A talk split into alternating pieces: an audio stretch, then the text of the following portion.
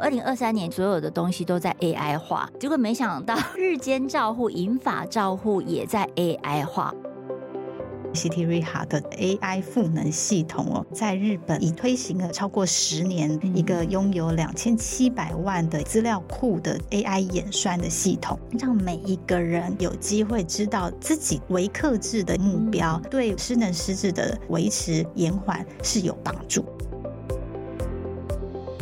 在日本，哇，完全以人为本，以生活为中心，在安排他所有的活动，更能够深刻的体会到洗澡真的是人最基本维持干净尊严的底线了。他们也会把这件事情当做是很基本跟很重要的事情啊，对，基本人权哈。对对对。欢迎收听远见 Air，各位听众，大家好，我是主持人远见林让均。我们今天访问的大来宾是中华银法副总经理陈嘉文，嘉文副总好，让君好，大家好，我是嘉文。好，这个副总来哈，就要帮我们聊什么呢？就是聊说这个走在台湾之前的超高龄日本怎么做银发长照哈。就是其实在这几年呢，因为日本它就是这个长寿的社会，是这个呃比台湾先老。那但是呢，可能在这个长照的部分也进步很多哈，所以我们这一集呢，我们要谈的就是说日本健康寿命延续的照护服务新观念哈。这个副总呢，其实就是呃其中的专家啦哈，因为其实中华银发自己也有像是暖时光日照中心哈这样的一个银发的产业。那嘉文副总，我们呢，二零二三的时候呢，中华银发呢有在长照的部分。有什么新的里程碑？先帮我们讲一下。好哦，呃，中华银法创立在十八年前。其实我们一直以来被大部分人所知道的，应该是做从事就是居家照护服务的这一个领域。对，对我们全台湾六都都有设站点这样子。那很开心哦，在二零二三年的时候，我们终于呃从居家也正式跨入了所谓的社区日照的服务领域。呃，我们在台北的长安东路二段这边呃设立了就是我们的第一家暖时光日间生活馆这样子的一个日照中心。嗯、是，所以这个日间生活馆呢，那时候我们也有去参观过，里面真的很温馨哈，也有很多的长辈在里头。那其中呢，有个很特别的是这个呃暖时光哦，他们也是从日本引进 AI 赋能系统，叫做 ICT Reha 哈。这个东西哎很有趣啊，就是二零二三年就是所有的东西都在 AI 化，结果没想到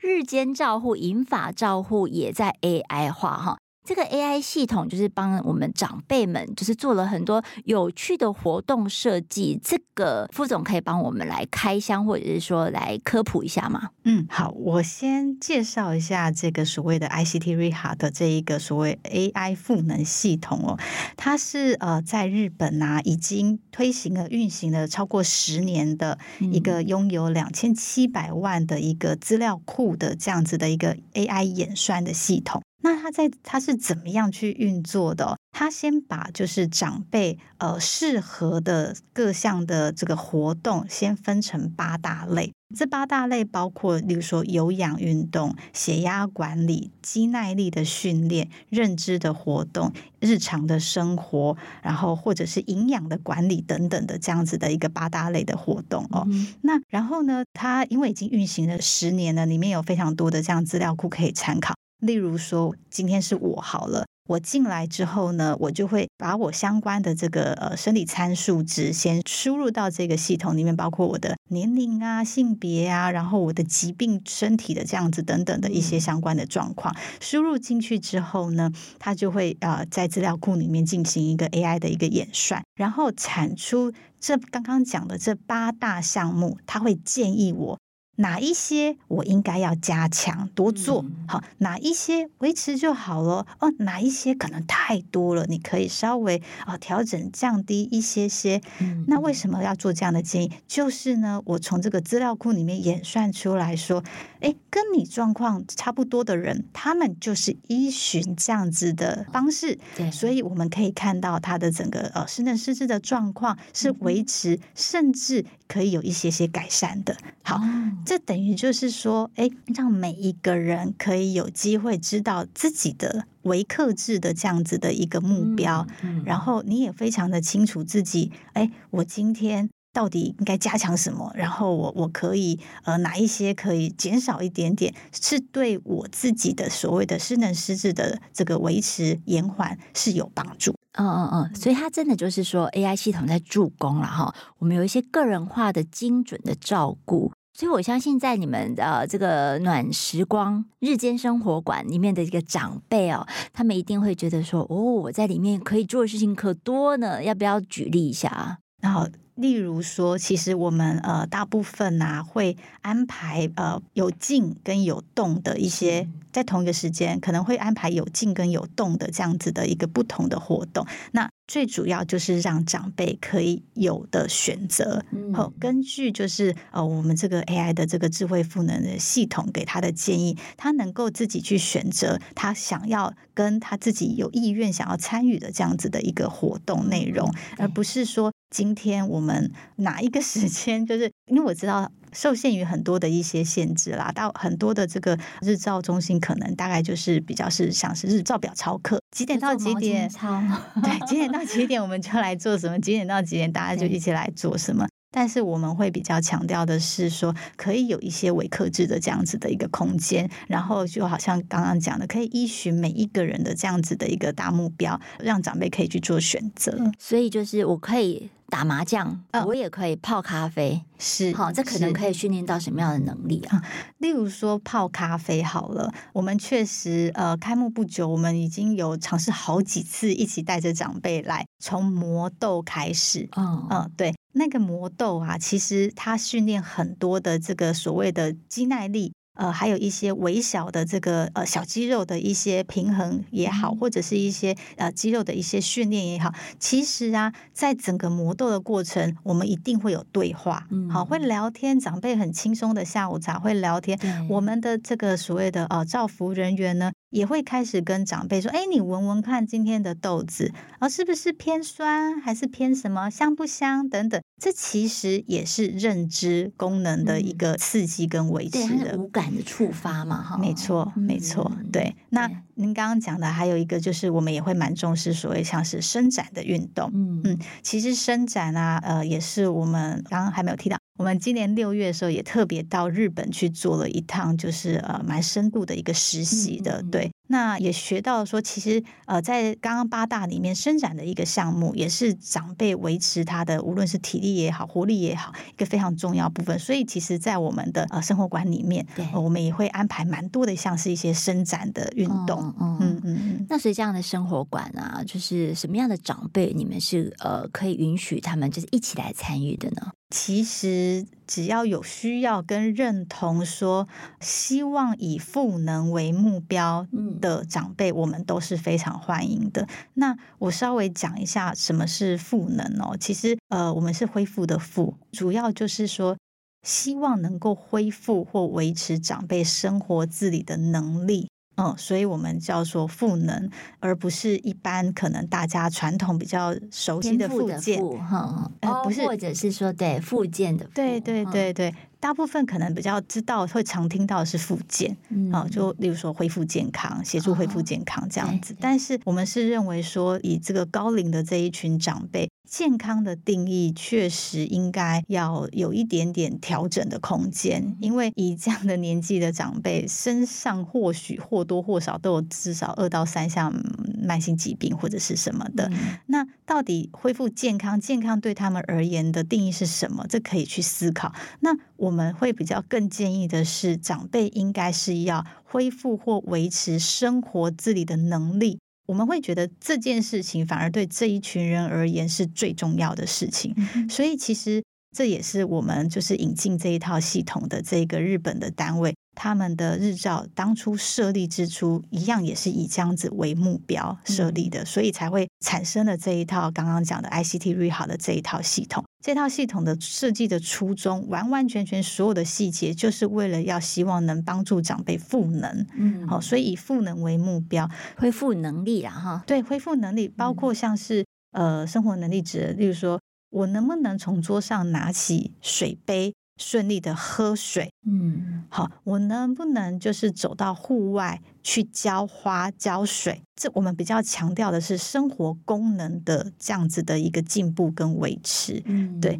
所以。其实基本上，我们都是只要说，哎，长辈或者是家属也很认同这样子的一个观念的话，我们其实都是非常欢迎可以来到我们的暖时光的生活馆。嗯、那因为我们本身也是特别是政府的特约的日照的机构，所以透过一九六六哦，也是可以啊，长照专线对对对，也可以找到我们。了解是，对，我们请这个嘉文副总，等一下我们就会请他谈谈直击日本长野啊这个。呃，日照中心的一些相关的经验了哈，但是呢，呃，谈到说这个长寿，我们是在其实，在二零二三年的远见的八月号周年庆的这个封面故事里面呢，我们就有谈到说长寿有三怕嘛，有个 slogan 是不是？长寿有三怕，怕老、怕穷、怕孤单哈。那其实很多时候，这个日照中心啊，或者是这个银发的照护养护的一些机构跟服务，就是要帮大家解决这个老穷，还有什么呢？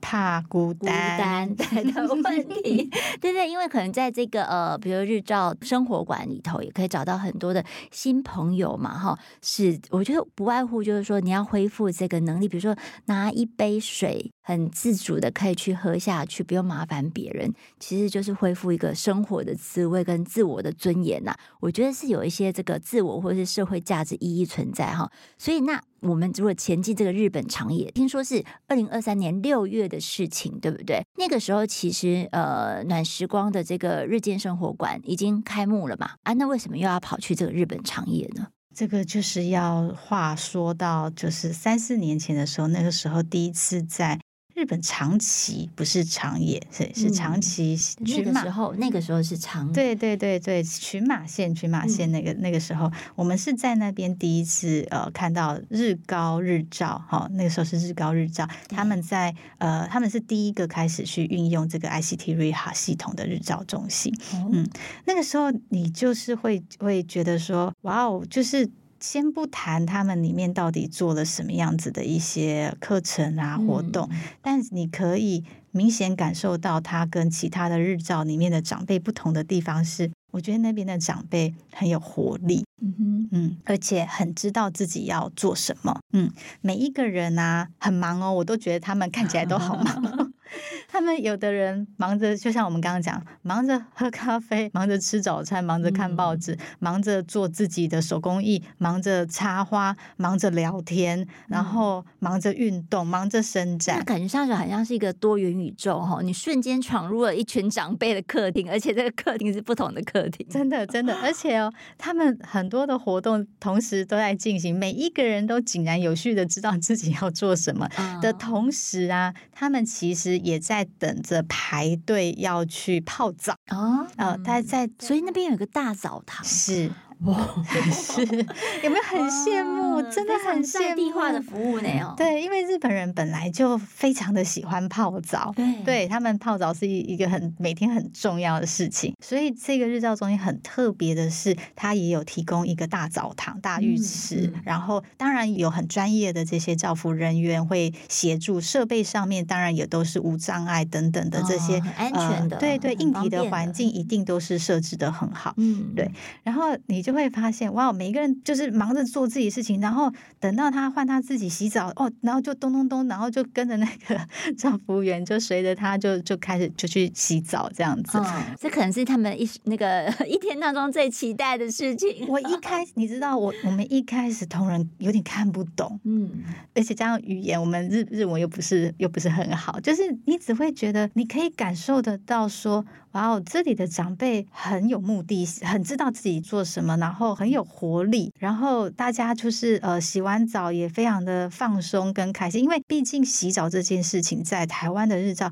你几乎不会看到，嗯、因为很麻烦。以台湾来说，就会觉得嗯、哦，反正就是洗澡有风险啊，危险啊，就避免掉。对呀、啊，能够不要就不要啊。嗯、对，所以你会发现在日本，哇，他们真的是。完全以生活这件事情为主体，以人为本，以生活为中心，在让行安排他所有的活动。嗯，对，包括我后来也是这一次就是去实习之后，也才更能够深刻的体会到说，嗯，洗澡真的是人最基本维持干净尊严的底线了。嗯，所以。他们基于此，也会把这件事情当做是一个很基本跟很重要的事情啊，对，基本人权哈。对对对，他们就觉得，如果这是基本跟必要的，对长辈而言，你说要好好的生活是一个必要的项目，他们就会觉得，那当然就是要要要来做，那看要怎么做。嗯嗯，对。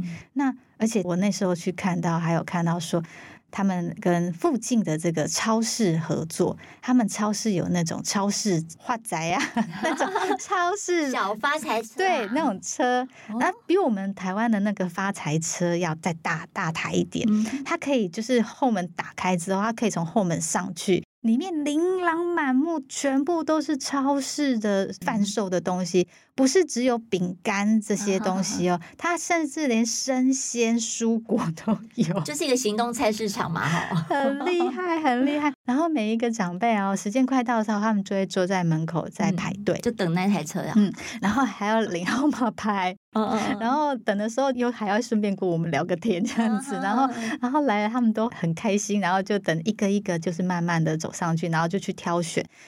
而且你如果以我们台湾可能会觉得说，哎，我就是尽量要摆放的让它好拿取。啊，尽量不要什么蹲低或升高，他们没有这件事情。他们该怎么摆？摆的这样满满满满满，他不帮忙，长辈一定就是自己去拿去，然后自己拿了之后呢，自己结账。自己算钱，呃，到傍晚回家的时候就自己带回家，还会讨论跟那个 跟隔壁的阿桑还会讨论说啊，你今天回家你要买什么？那你家里要加菜要要要煮什么？我还以为你说啊，他们在讨论说，嗯，你刚才杀了多少钱？接受杀价？嗯，我觉得日本人好像不太杀价。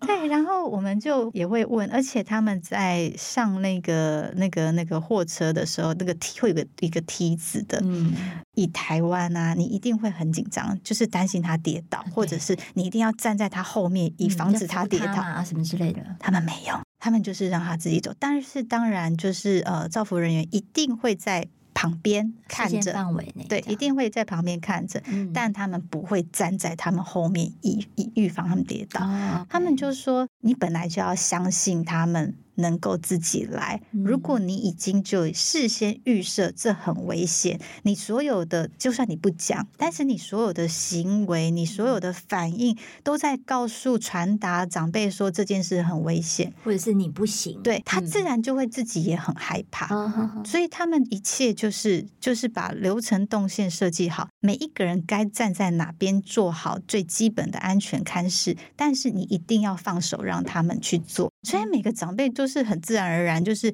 助行器就放着，然后就自己慢慢的爬上去。然后刚刚讲的放摆放的东西，对，就开始挖宝了。对，再高让他们自己拿。嗯，对。他那是很自然，他身高手伸举举长的时候，那就是很自然的伸展啊。对，然后你让他自己拿，然后自己去算钱。嗯，那算钱这都是很基本的认知的维护。哦，没错耶。所以你说运动伸展、认知这些训练都已经融合在这个活动当中了。没错，然后有意思多了啦，是不是？坐在那边毛心操，然后跟着老师动作。来的好啊！对，而且我我就是记得那个时候，就是真的印象很深刻。傍晚的时候，他们要等着他们的长照专车来接他们回家的时候，嗯、长辈就是坐一排在那个板凳上。他们脸上的表情真的我印象很深刻，是开心的，是满足的，因为每一个人都洗得香喷喷，嗯、然后呢很放松，该买的也 买了，该动的也动了，该吃的也吃了，嗯，该聊的都聊了，对，然后。也聊得很开心，然后就要回家了。所以我觉得这跟你刚刚提的我们的那个三三怕，其实为什么呃中华银发我们一直一定要从居家一定要走到社区，也是一个很重要，就是我们非常非常非常的鼓励，也非常知道长辈一定要从家里要有机会走出来，走出来才有机会互动，才有机会就是持续让自己觉得有生活的价值。好，这个其实讲起来好像很很很哲学还讲，其实这才是最好的延缓。失能失智的良药，对，没错，就是我们其实在这个拜访呃，像是嘉文副总这样的一个专家的时候啊，我们之前也有发现到说，我们怕老、怕穷、怕孤单，其实怕孤单的问题真的很普遍，而且很严重，对，所以才会有这个孤独老、孤独死的问题嘛，哈。那之前我也偷学了一句话，就是村上春树 有说过，那人呢，就是不是生下来他就是愿意孤独的，他只是害怕失望而已嘛，哈。所以他因为就害怕失望，所以他就不愿意走出家门跟人互动，就把就觉得不会受伤，对，就觉得不会受伤，就保护自己，把自己隔绝起来嘛，哈。今天非常感谢嘉文副总，谢谢谢谢大家。对，如果大家想要了解更多的细节，欢迎参考我们的这个资讯栏连接。那也请大家每周锁定远见 On Air，我们在这里陪你轻松聊财经产业国际大小事。下次见了，拜拜，拜拜。